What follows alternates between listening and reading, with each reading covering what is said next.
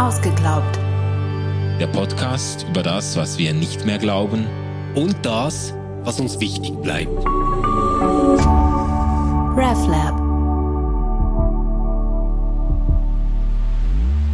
Hallo allerseits, herzlich willkommen zur neuen Folge von Ausgeglaubt. Stefan, ausgeschlafen? Ja, ausgeschlafen schon, aber ehrlich gesagt ein bisschen niedergeschlagen angesichts des Themas, das uns heute erwartet, Manu. Ja, da sind wir ja schon voll mit dabei. Also wir sind in der Staffel, in der wir uns den gewichtigsten Einwänden gegen den christlichen Glauben äh, widmen und versuchen, sie so stark wie möglich zu machen, um dann darauf auch zu reagieren. Und wir haben letztes Mal, die letzten beiden Folgen, über die moralische Kritik gesprochen am christlichen Glauben, die sich an der Bibel, an den biblischen Gottesbeschreibungen im Speziellen festmacht. Also äh, wir haben darüber gesprochen, wie geht man als Christ damit um, dass uns gerade in der Bibel, in den heiligen Schriften des Christen, Christentums ein äh, oft gewalttätiger, rachsüchtiger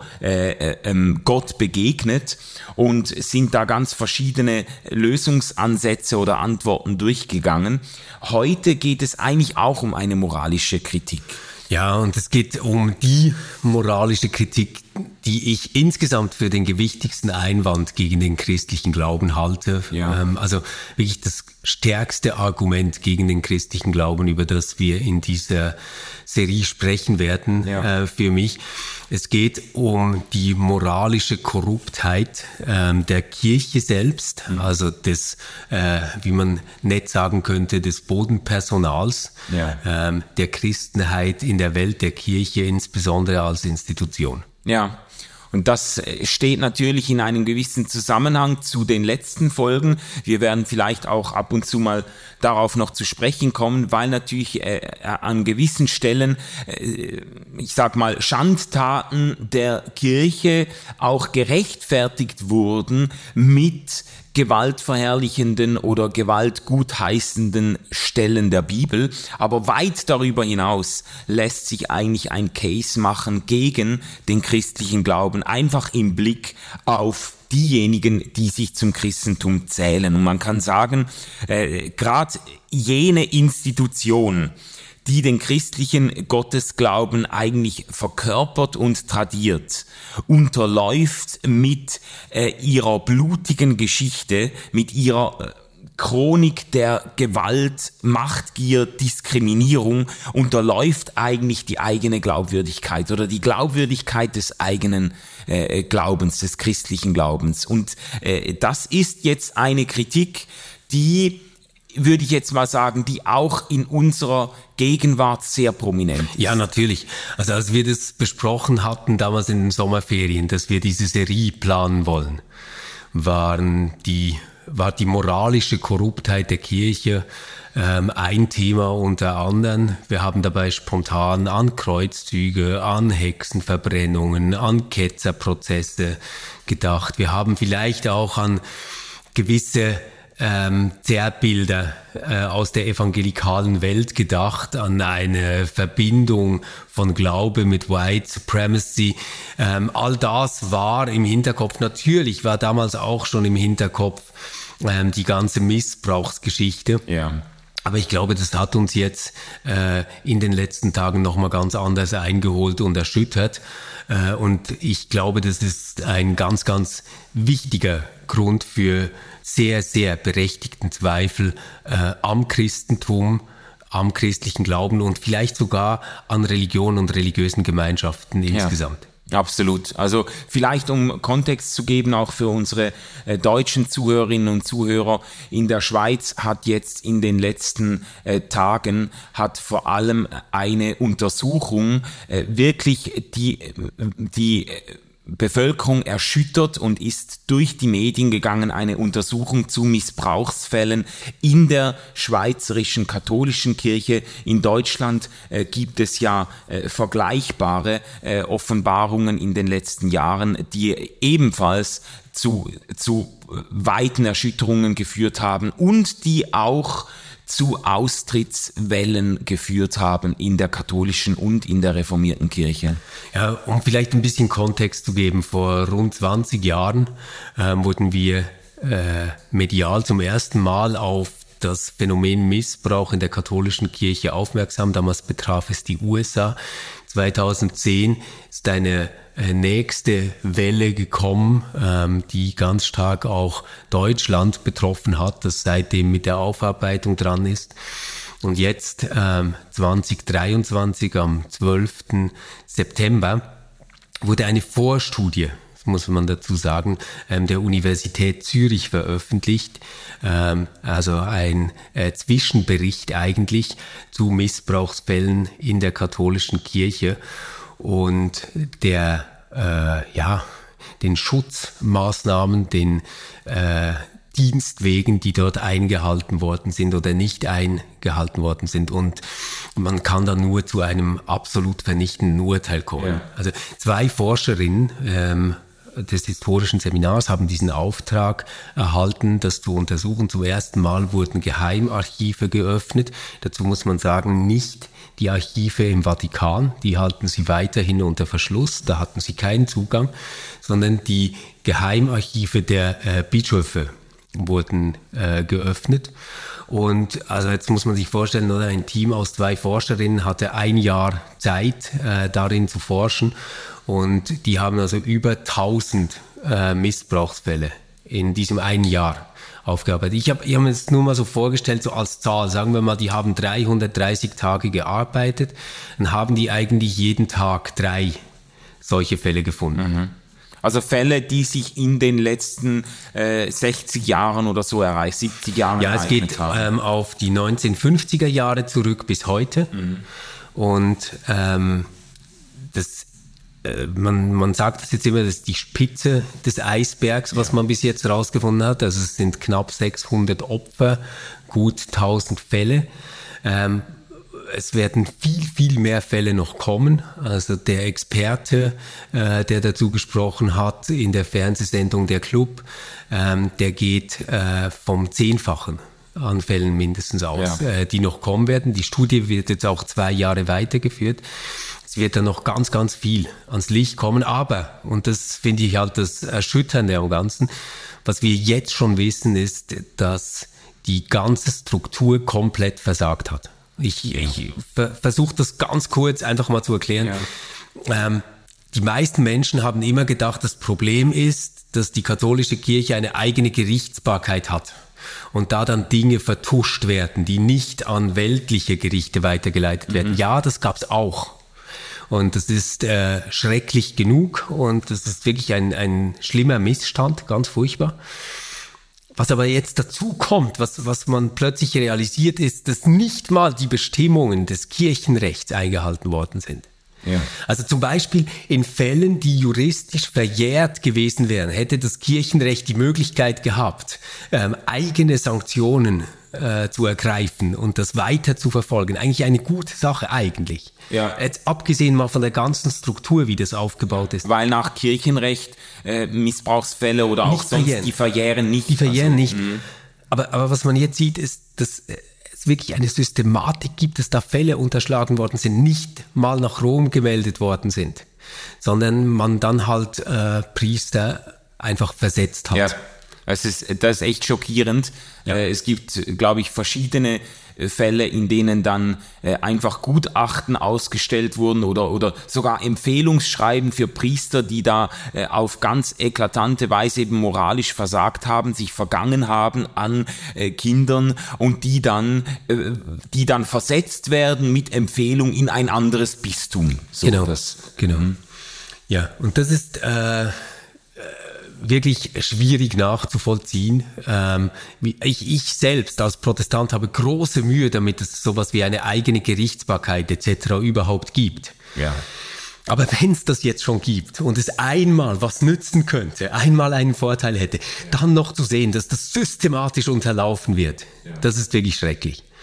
Und äh, es, das, das, was so stoßend ist daran, ist dieses Lavieren, dieses Herumstürmen und immer wieder etwas versprechen, das geht bis heute weiter. Also wir haben halt wirklich Fälle, die dann bis in die Gegenwart reichen, die wieder nicht weitergereicht worden sind. Und irgendwo ist eine E-Mail stecken geblieben, irgendwo ähm, gab es einen Interpretationsfehler und man kann das einfach nicht mehr hören.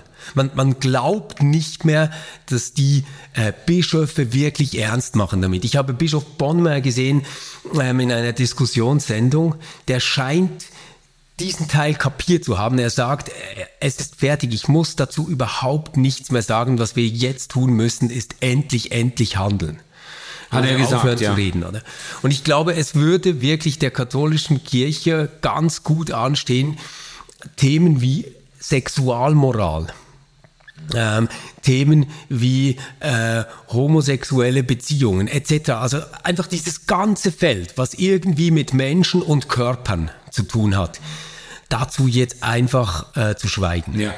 Und jetzt, jetzt könnte man sagen, ja, äh, ist nur die katholische Kirche. Gestern ich, ich, bin immer noch äh, wirklich unter dem Eindruck dieser Sendung, die ich gesehen habe, habe ich ähm, eine Doc-Sendung auf SRF äh, geschaut. Das können übrigens auch unsere deutschen Freunde ähm, über die Mediathek sich anschauen. Das ist frei. Ähm, diese Doc heißt die evangelikale Welt der Lederachszüchtigung im Namen Gottes. Ähm, das ist äh, furchtbar. Das hat jetzt mal mit der katholischen Kirche nichts zu tun, sondern das kommt aus dem evangelikalen Umfeld.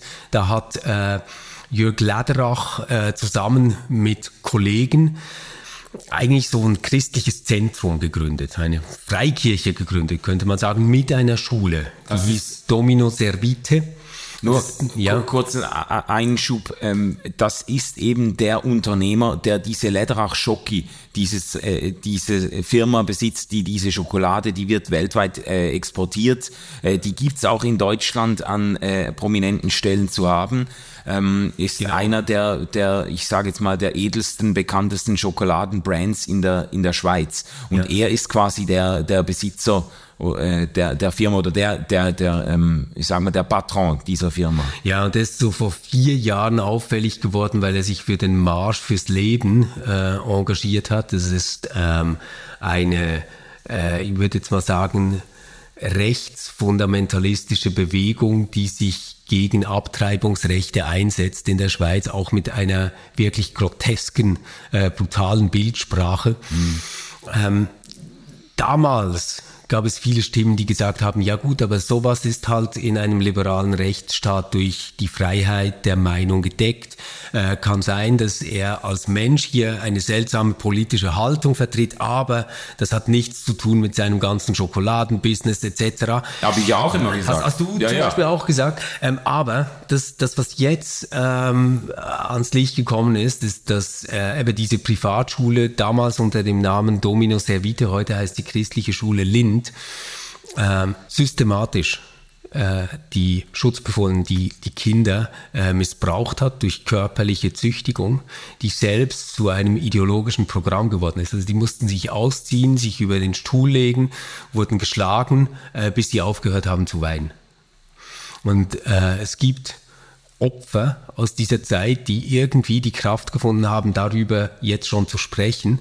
Und das ist herzzerreißend. Und es, ist, es ist wahnsinnig dann zu sehen, wie bürokratisch, wie abgesichert diese ganzen Verantwortungsträger aus der damaligen Zeit jetzt darauf reagieren. Mhm. Also mit eidesstattlichen Erklärungen, dass sie das nicht gemacht hätten. Man denkt so, ja, aber es gibt über 50 Kinder, die erzählen, dass ihr sie geschlagen habt. Wäre denn jetzt nicht ein Moment, reinen Tisch zu machen? Was ist denn los mit euch? Ihr habt doch diese ganze Scheiße geglaubt, dass man Kinder schlagen muss, dass man sie brechen muss. Das ist doch eure beschissene Ideologie. Dann steht doch jetzt wenigstens gerade dafür. Es gibt eine Person aus der ganzen Leitung, das ist die Frau des ehemaligen Pastors. Ähm, also die Ex-Frau des ehemaligen Pastors, muss man sagen. Ja. Ähm, die gibt das alles zu. Und ihr tut es leid. Sie kann es nicht mehr ungeschehen machen, aber der Rest bunkert. Ja. Weiß nichts davon. Nichts ja da muss man sagen, jetzt in diesem Fall auch die Gewalt, die Züchtigung der Kinder wurde ausdrücklich unter Verweis auf entsprechende Bibelstellen gerechtfertigt. Also genau. da ist wieder ein Zusammenhang zu unserem letzten Thema. Ähm, da werden äh, biblische Aufforderungen, die notabene zwei, zweieinhalbtausend Jahre alt sind, äh, die Kinder zu züchtigen und so, werden äh, äh angeführt, um zu rechtfertigen, in unserer Zeit im 21. Jahrhundert noch körperliche Strafen anzuwenden. Das äh, schreit natürlich äh, ähm, doppelt zum Himmel. Ähm, aber da ist ein gewisser Zusammenhang zu einer sehr wörtlichen Lesung der Bibel dann auch festzustellen. Genau, und ganz generell, und das finde ich, ähm, da liegt für mich eine starke Verbindung jetzt aus dieser Geschichte, dieser evangelikalen äh, Schule. Heute heißt die christliche Schule Lind, äh, zu dem, was wir aus den Missbrauchsfällen äh, aus der katholischen Kirche jetzt gelernt haben. Aber auch das, was mir eigentlich bekannt ist aus Missbrauchsfällen innerhalb christlicher Kirchen überhaupt, ist diese schreckliche Verbindung von spirituellem, geistlichem Missbrauch mit sexuellem Missbrauch, mhm. mit sexueller Gewalt. Und zwar muss man sich das so vorstellen, die, äh, der, der spirituelle, der geistliche Missbrauch ist eigentlich immer ein Türöffner weil da ist jemand in einer geistlichen Autorität, der unantastbar ist für den Rest der Gruppe, sei das jetzt ein Priester, sei das der Schulleiter, ja. der, der große Patron über allem, ähm, den man nicht angreifen kann, den man nicht in Frage stellen kann, qua seiner geistlichen Autorität. Mhm.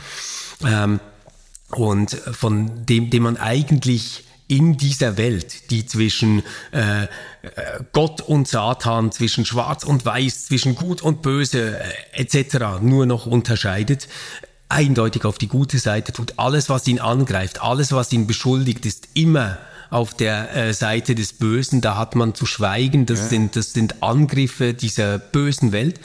Also das ist quasi der Türöffner, damit diese äh, schrecklichen Typen überhaupt in die Machtposition kommen, um sowas zu tun.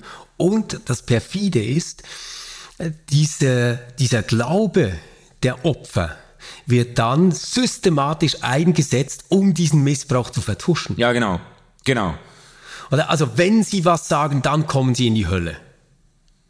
Wenn sie was sagen, dann ähm, kommen die Eltern ins Gefängnis, die aber diese körperliche Züchtigung ja nur zulassen, weil das in der Bibel steht und von Gott ja, gewollt ja. ist. Ja, ja. Oder der Verweis darauf, dass man, wenn man solche Dinge an die Öffentlichkeit bringt, dass man dem Werk Gottes schadet, dem Reich genau. Gottes schadet, dass man quasi äh, einen, äh, dass man Menschen in äh, Würde und Ehren irgendwie dann äh, vom Sockel stößt und so weiter. Also das haben wir ja auch in der Folge über Toxic Church äh, aufgrund der, der Hillsong-Story mit dem Vater von, von Brian Houston, der da ja. äh, Kinder misshandelt hat und äh, auch dort äh, zum Teil sogar äh, Eltern gezögert haben, das äh, ähm, juristisch zu verfolgen, weil sie nicht dem großen Werk schaden wollten, das Gott durch diese Kirche tut, also oder durch diesen Pastor tut. Also das ist ganz, ganz perfide, wenn dann im Namen Gottes eigentlich solche Missbräuche so in kritikimmunen Systemen irgendwie äh, wuchern können. Das ist äh, echt ekelhaft und was mich, was mich äh, beschäftigt an der Sache, ist auch, ich habe, äh, ich meine, ich habe das nicht, nicht so intensiv verfolgt wie, wie du jetzt, Stefan, aber äh, ich habe an keiner Stelle äh, einen Würdenträger der katholischen Kirche oder jetzt auch in diesem Fall von Lederach, den du schilderst.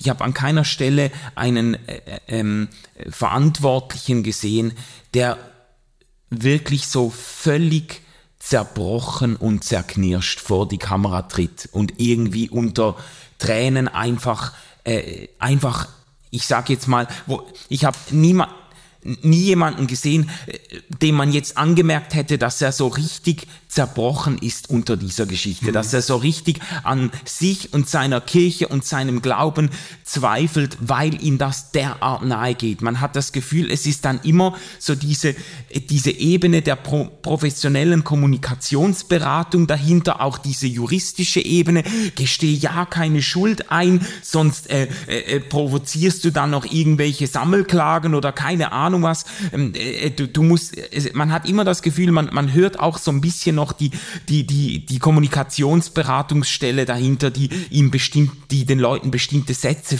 zu sagen vorgeben. Ich glaube, das sind nicht die Kommunikationsberater, das sind die Juristen. Ja, die Juristen, ja, ja, ja, ja, ja, in dem Fall auf jeden Fall. Aber eben, das ist so, da, ich glaube auch, ich glaube, dass auch Leute in der Bevölkerung, die sich als kirchendistanziert äh, erleben oder die das jetzt wirklich auch wieder als triftigen Grund nehmen, diesen christlichen Glauben einfach nicht ernst zu nehmen, dass auch solche Leute sich vielleicht noch anrühren lassen würden von Menschen, die angesichts solcher Enthüllungen einfach zutiefst zerbrochen und, äh, und, äh, und angerührt sind. Mir selbst ist es ja passiert, dass ich diese ganze Hillsong-Dokumentation geschaut habe, weil da siehst du Menschen, die wirklich umgekehrt sind, die zutiefst zerbrochen sind ja. an dem, was passiert ist, ähm, die den christlichen Glauben aufgegeben haben und ein ganz anderes Leben leben jetzt. Mhm also die diesen bestimmten christlichen Glauben aufgegeben haben, muss man vielleicht dazu sagen. Ähm, was mich auch, ähm, was ich wirklich auch authentisch fand, war äh, diese Frau äh, von dieser christlichen Schule Lind, äh, die da gesprochen hat, die das alles zugegeben hat und der es wirklich leid tut. Ähm, das habe ich ihr abgenommen, aber du hast ganz recht, von den äh, Amtsträgern hört ja. man im Moment ein furchtbares Lavieren in Konditionalsätzen. Ähm, das Ganze geht kommunikativ immer etwa in die Richtung, sollte sich zeigen, dass ich Fehler gemacht habe, mhm. würde ich erwägen zu. Ja, ja. Oder? Und das ist, das ist unerträglich. Es ist unerträglich und ich kann es nicht verstehen. Und das, was dahinter steckt, ist eine Abwehrhaltung. Ähm, und ich, ich nehme an, wir werden dann in der zweiten Folge, wo es um Strategien im Umgang mit dieser kirchlichen Schuld, sage ich jetzt mal, geht, ähm, werden wir da äh, bestimmt auch äh, darauf eingehen, dass das eine Strategie ist. Aber, aber die Idee ist doch letztendlich immer, ja, ähm, es sind Fehler einzelner Menschen passiert, das ist nicht gut, ähm, wir müssen uns da verbessern. Und ich, ich denke so, was genau muss dann noch passieren? Ähm, dass, dass man kapiert, dass es religiöse Systeme gibt, die aus sich selbst heraus krank sind und Menschen krank machen und Leben zerstören. Mhm. Ja, ja.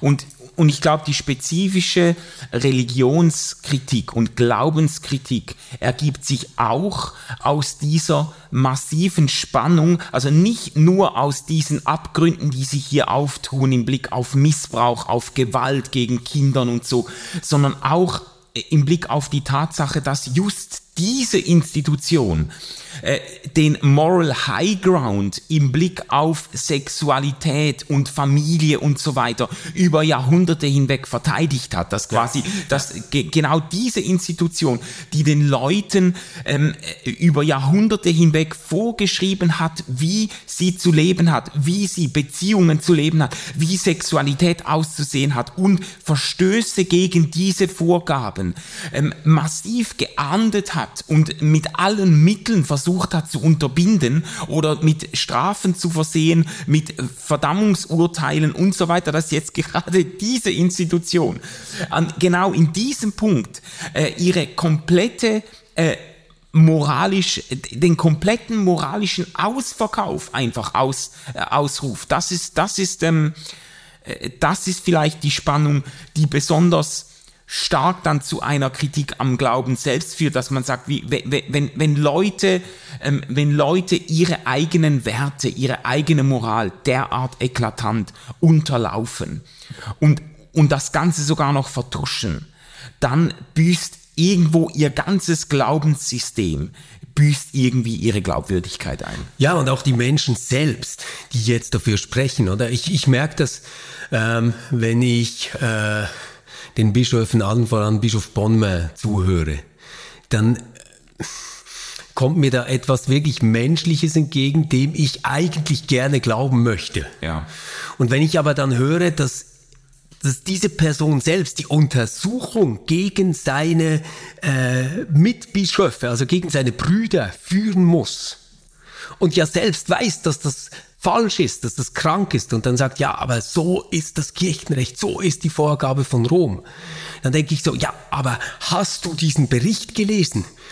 Dieses ganze System hat dazu geführt, dass passiert ist, was passiert ist. Ja. Du kannst doch jetzt nicht mit etwas, was äh, Menschenleben zerstört hat, tausendfach Menschenleben zerstört hat, rechtfertigen, dass du das tun musst, was du jetzt tust.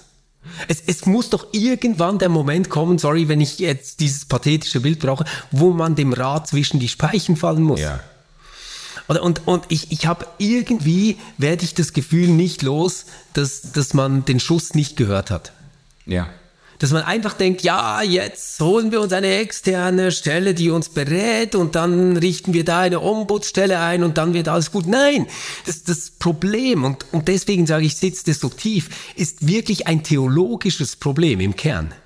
Es geht darum, dass es ein ganz, ganz krankes Bild ähm, über den Menschen, über Gott, über Sexualität, über die Welt, über Gerechtigkeit, über Geschlechter, über ähm, Beziehungen, die wir führen sollen, ist, das zu diesen Auswüchsen führt. Und es ist nicht so, dass es eigentlich eine perfekte, reine Lehre gibt, die ab und zu von äh, fehlbaren Menschen in einer sündigen Welt irgendwie verzerrt und missbraucht ja. worden ist.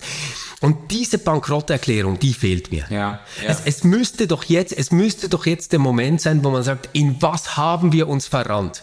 Das Neue Testament ist fast leer, wenn es um Bezugnahmen zu Sexualität und Sexualethik geht. Was haben wir gemacht? Wir haben ein riesen moralisches Gebäude gebaut, das wir selbst zum Einsturz gebracht haben. Das Neue Testament interessiert sich nicht für das Thema Homosexualität. Nicht in diesem Sinne, wie, wie wir es heute äh, thematisieren. Was hat man gemacht? Man hat einen Kulturkampf geführt daraus. Ja. Das Neue Testament interessiert sich nicht für eine mächtige Kirche, ähm, die eine eigene Gerichtsbarkeit kennt und ähm, Fälle von Missbrauch gegenüber eigenen Gemeindemitgliedern, das muss man sich mal vorstellen, vertuschen soll. Was hat man gemacht? Man hat genau dieses System. Und, und das, was doch jetzt kommen müsste, wäre eine radikale Umkehr und zu sagen, Scheiße Leute, wir haben uns komplett verrannt, ähm, wir machen jetzt reinen Tisch, ähm, gebt uns zehn Jahre Zeit, wir schweigen jetzt und kehren das Zeug um. Ja. Aber die sitzen immer noch da und sprechen davon, dass gemäß ihrer Lehre das halt so ja, ist. Ja, ja. Und das ist jetzt auch wirklich ein Zustand, der in der breiten Bevölkerung auch einen Argwohn oder ein Misstrauen gegenüber der Kirche noch verstärkt und auch eine Abwehr. Also es ist, äh, ist ganz sicher kein Zufall, dass immer nach solchen Enthüllungen äh, auch massenhaft Kirchenaustritte folgen, auch, muss man sagen, äh, äh, äh, konfessionsübergreifend. Also ich weiß jetzt von einem äh, Pfarrer, der, äh, von einem reformierten Pfarrer, der in den letzten Tagen jeden Tag äh, ähm, zehn oder mehr Kirchenaustritte bearbeiten musste. Äh, ein, ein rapider Anstieg. Also das merkt man äh, äh, konfessionsübergreifend, wenn solche Enthüllungen passieren, dann leidet die Reputation der Kirche insgesamt, womit ich jetzt nicht sagen würde, äh, dass die reformierte Kirche quasi jetzt äh, Opfer der katholischen, äh, der katholischen Verfehlungen per se ist und sich selbst äh, nie etwas hat zu Schulden kommen lassen. Das, äh, das würde ich nicht sagen wollen. Aber, aber es ist einfach so, dass die, die Glaubwürdigkeit des Christentums insgesamt leidet, wenn solche ja, Dinge an die Oberfläche Aber, aber da, da, muss ich wirklich jetzt mal was sagen, weil ich nämlich seit Jahren mit diesem Vorwurf gegenüber der reformierten Kirche ähm, konfrontiert werde, mhm. dass es immer heißt, ja, ihr habt euch dem Zeitgeist unterworfen, ihr seid gar nicht mehr die echte Kirche, ihr redet den Leuten nach dem Mund. Ah, ja. Da, da würde ich sagen, ja, wirklich, wirklich. Also ist es so falsch, dass wir nochmal ganz grundsätzlich drüber nachgedacht haben, wie wir mit ähm, Paaren, die gleichgeschlechtlich lieben, umgehen wollen, mhm. Wie wir das theologisch denken wollen, dass wir gesagt haben, hey, vielleicht ist uns da nicht etwas aufgegeben, was wir mit irgendwelchen Ideen aus den 40er Jahren bearbeiten können, sondern vielleicht müssten wir da selbst nochmal hinter unsere Grundsätze zurück und uns das überlegen, weil in der Welt Dinge geschehen, die uns etwas zum Denken aufgeben, ja. mit, mit denen wir was machen müssen. Ist es wirklich so falsch gewesen, dass wir ähm, gesagt haben, es kann nicht diesen seltsamen Geschlechterdual geben, der äh, in diesen komischen Männerbünden und Hierarchien endet.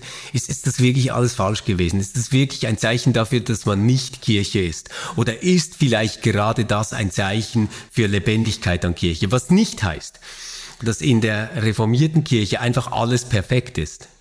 Oder wir, wir sehen das ja ähm, im evangelikalen Flügel, dass das genauso weitergehen kann. Aber, aber was ich damit meine ist, ich glaube, dass wir jetzt nochmal anders auf die Frage schauen müssen, ob sich Kirche einem Zeitgeist, und ich sage das be ganz bewusst so, nicht auch in einer positiveren und affirmativeren Art ähm, gegenüberzustellen hat, ähm, als, als man das bis jetzt getan hat. Und ich glaube, dass man da zeigen kann, dass äh, bei allem, was nicht perfekt läuft, es wahrscheinlich ein ganz, ganz guter Weg war, sich äh, der Welt, den Erkenntnissen aus Medizin, Philosophie, Soziologie, Gender Studies etc auch zu öffnen und das selbst reflexiv werden zu lassen. Ja, absolut. Also da würde ich gar keinen Zweifel äh, hegen. Ähm, ich würde einfach sagen, äh, und die Frage ist ja jetzt auch, was du im Blick auf die katholische Kirche und diese neuesten äh, Enthüllungen auch ausgeführt hast. Die Frage ist, wo ist, wo steckt der Wurm im System? Wo gibt es systemische äh, Probleme, die zu lösen sind? Und ähm, äh, äh ich würde aber doch sagen, es, es ist äh, natürlich erwartbar, dass auch in der reformierten Kirche, äh, die sehr viel in pädagogischen Zusammenhängen arbeitet und so, dass es da auch äh, Vergehungen gibt. Weißt du, dass äh, ja. das ist, äh, ich, ich würde mich nur dagegen wehren, äh, sich jetzt da äh, weißt du, sich jetzt auf Kosten der Missbrauchsfälle in der katholischen Kirche profilieren zu wollen. Nein, das, das, das, äh, das meine ich wirklich nicht, das meine ich wirklich nicht und das wäre ganz unfair, weil ähm, wenn wir über die katholische Kirche sprechen, dann sprechen wir über eigentlich zwei komplett verschiedene Systeme. Oder wir, wir, wir sprechen einmal ähm, über einen Teil der römisch-katholischen Kirche in der Schweiz, der demokratisch aufgebaut ist, der eine Synode kennt, der Geschäftsstellen hat, der transparent ist, der Berichte veröffentlicht etc. Ja. Und das sind die Leute, die den Druck gemacht haben, damit eine solche Studie überhaupt erstellt wird. Ja, genau. Also ich muss man auch sagen, ich, ich sage das, manchmal so innerhalb der Kirche, wir, ja? aber unter schwierigeren Bedingungen. Ja. Und die haben gekämpft. Und das wäre ganz unfair, sich jetzt von diesen Menschen zu distanzieren.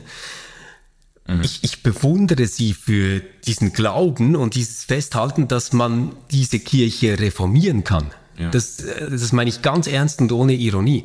Aber es gibt diesen anderen Teil. Es gibt diesen anderen Teil ähm, der Männerbünde, der Seilschaften, ähm, des Vertuschens, ähm, des Lavierens, ähm, der Führungslosigkeit, dieses ähm, verdammten Ohnmachtspathos, dass jeder eigentlich was tun möchte, aber nicht kann, oder? Da, dabei denke ich, ja, gerade ihr im Zölibat, gerade ihr im Bischofsamt, ihr habt doch gar nichts zu verlieren. Ihr sitzt doch nachher nicht auf der Straße, wenn ihr was macht. Ihr werdet ja keinen Hunger leiden. Ihr seid die freisten Menschen, die es überhaupt gibt. Aber ihr seid die größten Feiglinge, die es auch gibt. Oder? Und das zu sehen, das ja. zu sehen mit, mit Menschen, mit denen man sich ja eigentlich im Glauben solidarisch verbunden fühlt, das tut so weh und, und da, da hat man, also ich selbst spüre da große Zweifel an meinem eigenen christlichen Glauben, wenn ich, wenn ich das sehe. Ja. Und da sind wir bei dem Punkt, äh, um den es ja äh, in, äh, in dieser Kritik die wir besprechen, auch geht. Und ich würde, äh, ich glaube, das war wichtig, dass wir jetzt, dass wir das aufrollen und auch mit diesem sehr aktuellen äh, Beispiel beginnen. Und wir können noch ein bisschen rauszoomen jetzt und uns äh, der, äh, der äh, der Kriminalgeschichte des Christentums äh, widmen, wie das Karl-Heinz Deschner genannt hat. Das ist ein, ähm, ein Historiker, äh, der, ich glaube, wann ist er geboren? 1924 und ist 2014 gestorben.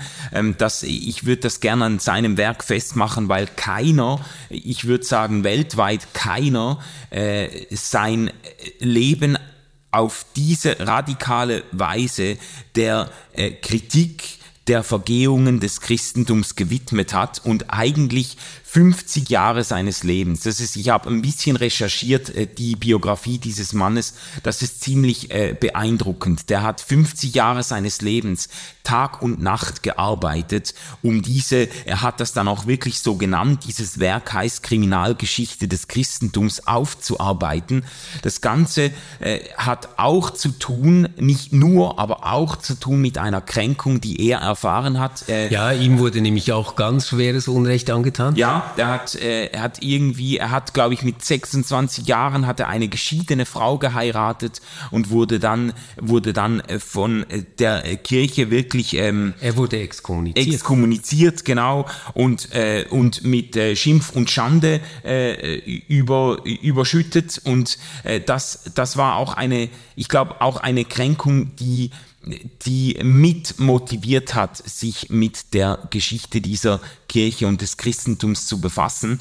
Und er hat das eigentlich als ein kleines Büchlein angefangen. Und das ist angeschwollen und angeschwollen auf zehn Bände, 6000 Seiten mit über 100.000 Quellenverweisen.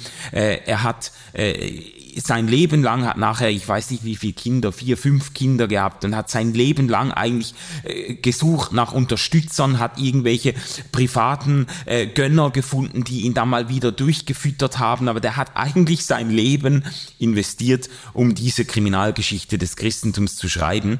Eine, ja, es ging ihm ja auch um mehr als jetzt nur ähm, pikante Geschichten aufzuschreiben, die man ähm, so quasi äh, Party-Cocktail-mäßig ähm, zum Besten geben kann, mhm. sondern sein Versuch war wirklich ein Nachweis zu zeigen, dass das Christentum selbst inhärent so krank strukturiert ja. ist, dass es eine Blutspur durch die ganze Geschichte zieht. Ja, ja.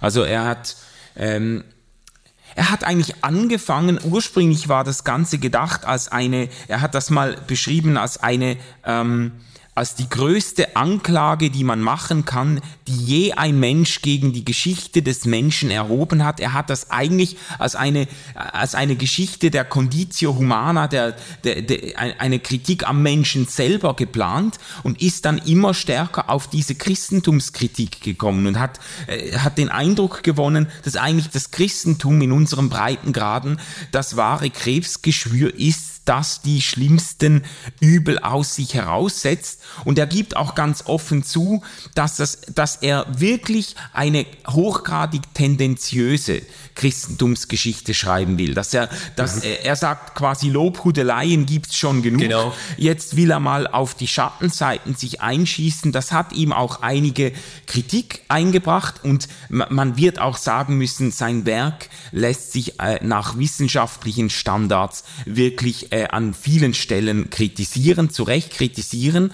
Aber ich habe doch irgendwie einen gewissen Respekt vor diesem Lebenswerk. Und äh, ich würde gerne aus, äh, ich glaube, das ist die Einleitung, bin nicht sicher, ob es die Einleitung zum ersten Band ist, aber ich würde gerne eine Passage vorlesen, wo man so ein bisschen die Wucht auch seiner äh, Christentumskritik ja, äh, irgendwie spürt. Äh, Karl-Heinz Deschner schreibt hier, äh, wo sonst noch gibt es diese atemverschlagende Mischung von Wolfsgeheul und Friedensschalmei, von Weihnachtsbotschaft und Scheiterhaufen, von Heiligenlegende und Henkersgeschichte?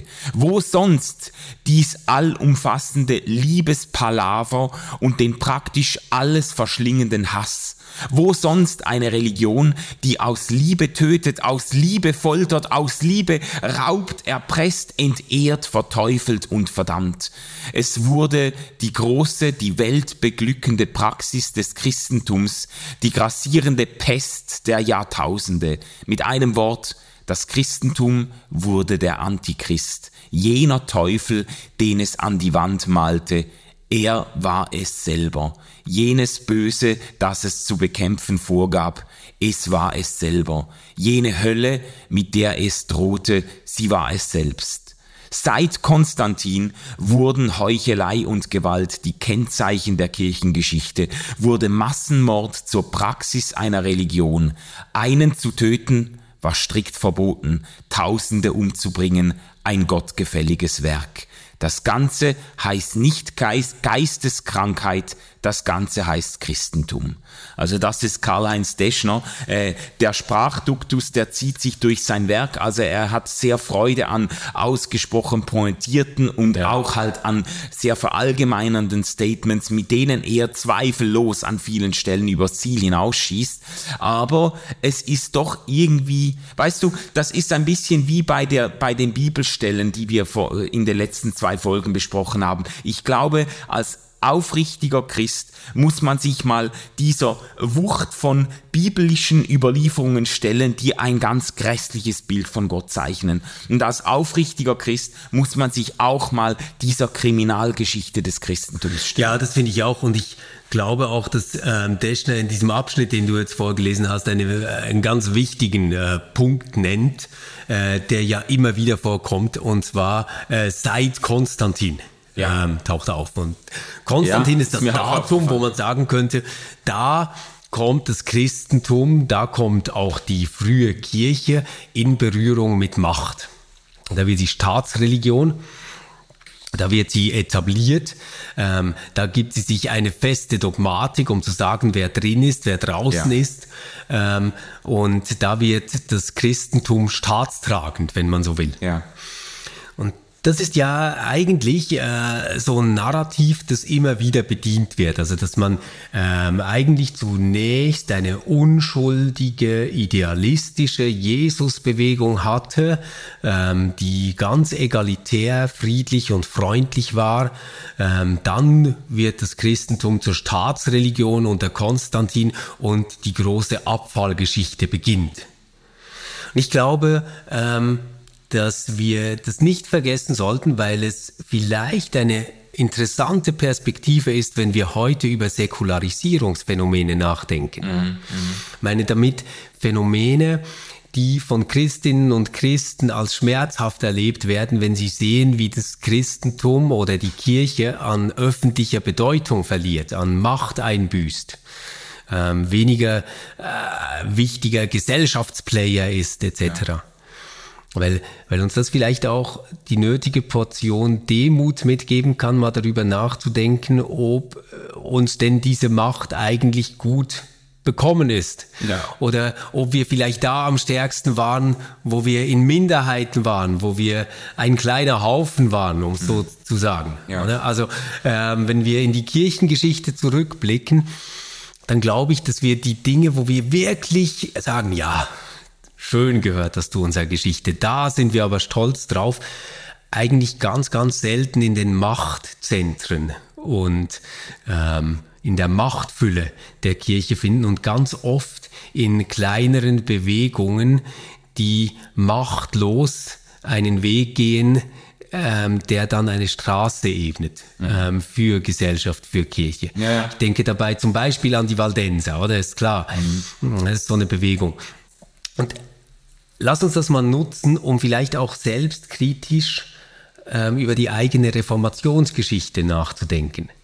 Weil es, es, ja, ja. Die, die Geschichte geht ja dann oft so weiter, dass man sagt, ja, nach Konstantin, der große Abfall, das tiefe, tiefe Mittelalter, das, die ganz, ganz schreckliche Zeit des Aberglaubens und der kirchlichen Macht und dann das Licht der Reformation, der Scheinwerfer der Aufklärung ähm, und alles wird ja. gut. Na, wie, wie stehst du dazu? Weil die Kriminalgeschichte Deschners, die zieht sich ja durchaus auch ins 19. und 20. Jahrhundert hinein. Ja, die zieht sich durch und ich, äh, ich glaube, man muss das äh, wesentlich differenzierter anschauen und auch wesentlich selbstkritischer als reformierter oder äh, äh, reformatorischer Christ auch. Also äh, es, äh, was man sicher sagen kann, die Reformation hat sich ja auch mindestens teilweise genau an solchen Spannungen und Widersprüchen entzündet, wie wir sie jetzt einleitend beschrieben haben. Also die Reformation hat sich auch daran entzündet, dass man eben ge gemerkt hat äh, oder dass einzelne Leute festgestellt haben, äh, äh Luther unter anderem, ja, ähm, dieselbe Kirche, die da Bescheidenheit und Verzicht, Zölibat und so weiter predigt, ähm, äh, lebt eigentlich in Saus und Braus, Braus, in Fressereien und Säufereien. Äh, er begegnet den Prostituierten in Rom, die da äh, sich an die Priester ranmachen und so weiter. Und äh, also an diesem... An ja, diesem und vor allem den Priestern, die sich an die Prostituierten ranmachen. Genau, ja, genau, genau. Also an diesen, an diesen Unglaubwürdigkeiten und Selbstwidersprüchen der Kirche und der Kirchenfunktionäre ähm, entzündet sich ja auch die, die Kirchenkritik der Reformation und der Reformationswille, der dann sich äh, Durchbruch, ähm, ähm, Durchbruch verschafft.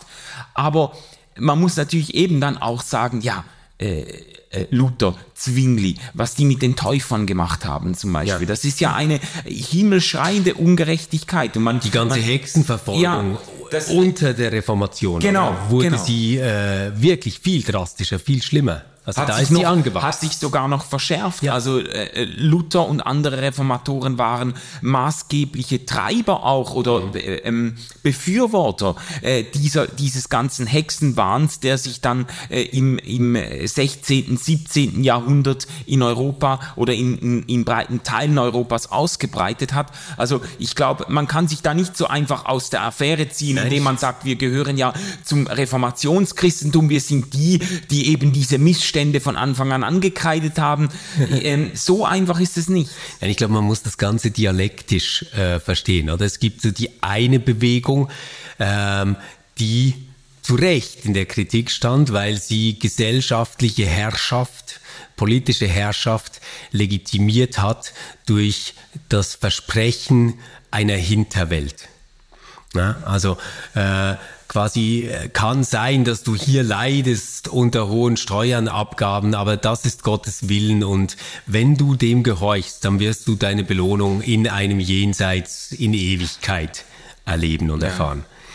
Ja. Äh, es ist richtig, mit diesem Aberglauben äh, ja Schluss zu machen und zu sagen, dass, dass das nicht geht, dass das äh, eine Art der Herrschaft ist, die der Kirche nicht zusteht, dass sie keine Heilsgüter verwaltet, dass sie ähm, nicht Plätze im Himmel vergeben kann, ja. dass sie keine Techniken hat, um Menschen in den Himmel zu kriegen. Ich glaube, das, das war alles noch gut. Ja. Was aber daraus auch passiert ist, ist ein Kippmoment, das dazu geführt hat, dass ohne äh, diese Hinterwelt, ich, ich sage jetzt mal ohne Fegefeuer, du weißt, ich liebe das Fegefeuer, ähm, jede Entlastungsfigur, die nicht sich auf irdische Zustände bezieht, eigentlich weggefallen ist. Ich meine, das ist ja das Verrückte. Die Reformatoren hatten theologisch Grundeinsichten, die absolut entscheidend waren, nämlich ähm, diese freie Gnade, die man sich nicht verdienen kann, die einfach ein Geschenk Gottes ist. Das, das wäre das mächtigste ja. Mittel gewesen gegen diesen Irrsinn. In der Folge politisch war es dann eher so, dass das Fegefeuer zu einem sehr irdischen Phänomen geworden ist. Ähm, man musste plötzlich als Person persönlich bekennen, ob man jetzt dazugehört. In der protestantischen Orthodoxie, wir hatten das in der ersten Folge, als wir über die Bibel gesprochen haben, wurde die Bibel plötzlich zum unfehlbaren Wort Gottes dass es nur noch auf die Situation zu applizieren galt und klar war, was man zu tun hat. Ähm, der Lebenswandel von Menschen wurde in gewissen Ausprägungen ähm, des reformierten Glaubens zu einem direkten Abbild, ob diese Gnade angekommen ist oder ob ein Mensch für immer verdammt und verloren ist. Also die Welt wurde plötzlich zum einzigen Entscheidungsfeld ähm, der Gnade Gottes und der widerstreitenden Kraft des Teufels, wenn man das so ja. sagen will. Und wir Menschen waren quasi die Spielfiguren äh, in diesem großen Drama. Ja, ja. Also zugespitzt könnte man sagen, es ist äh, ähm, nicht, äh, nicht ganz richtig, aber eben auch nicht völlig falsch. Äh, zugespitzt könnte man sagen, das äh, Fegefeuer äh, hat sich dann transformiert in den Scheiterhaufen in dieser Welt, das Fegefeuer im Jenseits jenseits hat sich transformiert in den Scheiterhaufen in dieser Welt, auf dem dann äh, Täufer, Hexen, äh, Zauberer und andere äh, verbrannt wurden. Äh, nicht, dass die katholische Kirche nicht auch schon in dieser Welt äh, äh, ähm, Mittel gefunden hat, Menschen zum Schweigen zu bringen. Das würde ich damit nicht, nicht sagen wollen. Aber es ist auf jeden Fall nicht so, dass die Reformation mit diesen Gewalttätigkeiten der Kirche und mit, auch mit diesem Machtgebaren völlig gebrochen hätte oder so. Es sind gewisse systemische, ähm, systemische Dinge sind durchbrochen worden, also gewisse, weißt du, diese Verquickung zwischen, zwischen, äh, zwischen Glaube und, und äh, diese enge Verquickung zwischen Glaube und Machtdurchsetzung und, äh, und so, da, da sind schon da bin ich eben skeptisch, Manu. Also wenn ich zum Beispiel an die Bauernaufstände denke, mhm. wo Luther, ich sage das jetzt mal unter den Begriffen, die damals äh, geläufig waren, eigentlich eine Absolution zur Abschlachtung dieser Bauern erteilt. Ja. Indem er sagt, äh, Gott ist ein Gott der Ordnung, sein Geist ist ein Geist der Ordnung, äh, die lehnen sich auf gegen die gute Ordnung Gottes, ähm, fahrt rein. Ja, ja. Oder? Also da finden sich, oder Zwingli, Zwingli, ähm, der wirklich den Kappeler Krieg ähm, will und herbeisehnt, weil er das Recht auf Mission durchsetzen will, auch in katholischen Stammlanden in der Schweiz. Und der dabei selbst ums Leben kommt. Ja. Calvin, der eine rigorose Kirchenzucht einführt und dafür den ganzen Stadtrat in Sippenhaft nimmt und instrumentalisiert. Also auch bei den Reformierten, würde ich sagen, ist eben diese Verquickung ganz, ganz stark zwischen kirchlicher Macht und Staat. Ja, ja. Also das äh, wollte ich eigentlich gar nicht in Abrede stellen, aber es gibt, es gibt doch, äh, die Reformation entzündet sich ja doch an bestimmten äh, Stellen zum Beispiel, wo es um die, um die, äh, weißt du, diese Verfügungsgewalt der Kirche, die äh, über dem über Leben und Tod, über ja. Absolution, über äh, Ablass und so weiter verfügt, die quasi äh, die alle Macht in der Hand hat, mit den Menschen, die Menschen eigentlich rumzuschieben, wie sie will. Da ist ja schon einiges zerbrochen dann. Da hat ja äh, die Reformation dann doch darauf gepocht, äh, die ich sage mal, es hat eine mindestens eine theoretische Autoritätsverschiebung von der Kirche hin zum Wort Gottes stattgefunden. Mindestens eine theoretische. Ja, aber the ja. Theoretisch wäre vieles davon angelegt gewesen. Ich glaube, was in der Folge dann tatsächlich auch passiert ist, ist eine ganz seltsame Abspaltung in ähm, zwei Reiche. Also einerseits gibt es diese spirituelle, geistliche Welt. Mhm. In dieser spirituellen, geistlichen Welt, da gilt Gottes Gnade, da ist Gottes Wort.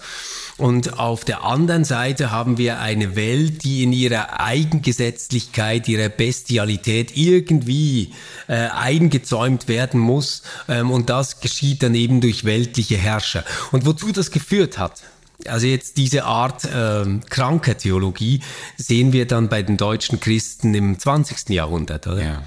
Ähm, sehen wir aber auch bei all jenen Universitätsprofessoren, ähm, die äh, den Ersten Weltkrieg unterstützt haben, jetzt auf, auf deutscher Seite, oder? Mhm. Und ich, ich glaube wirklich, dass wir aus allem zusammen nur etwas wirklich zu lernen haben. Ganz egal, ob wir jetzt ähm, an die Kirche im Spätmittelalter denken, ob wir an die Reformationskirche denken, ob wir an die Kirche im 19. und 20. Jahrhundert denken. Religion und Macht sind Dinge, die man wirklich tunlichst trennen sollte.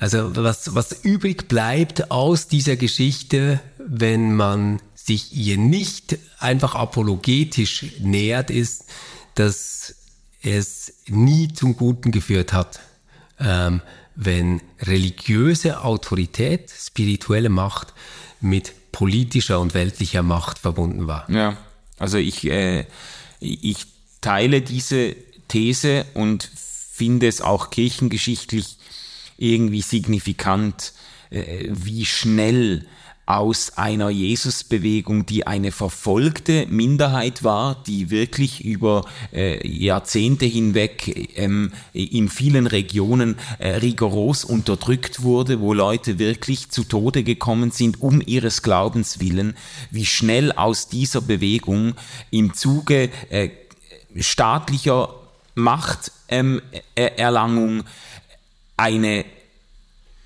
Organisation, eine Kirche wurde, eine Staatskirche wurde, die dann ihrerseits die Juden verfolgt hat, die Heiden verfolgt hat, ihrerseits quasi einfach den Spieß umgedreht hat.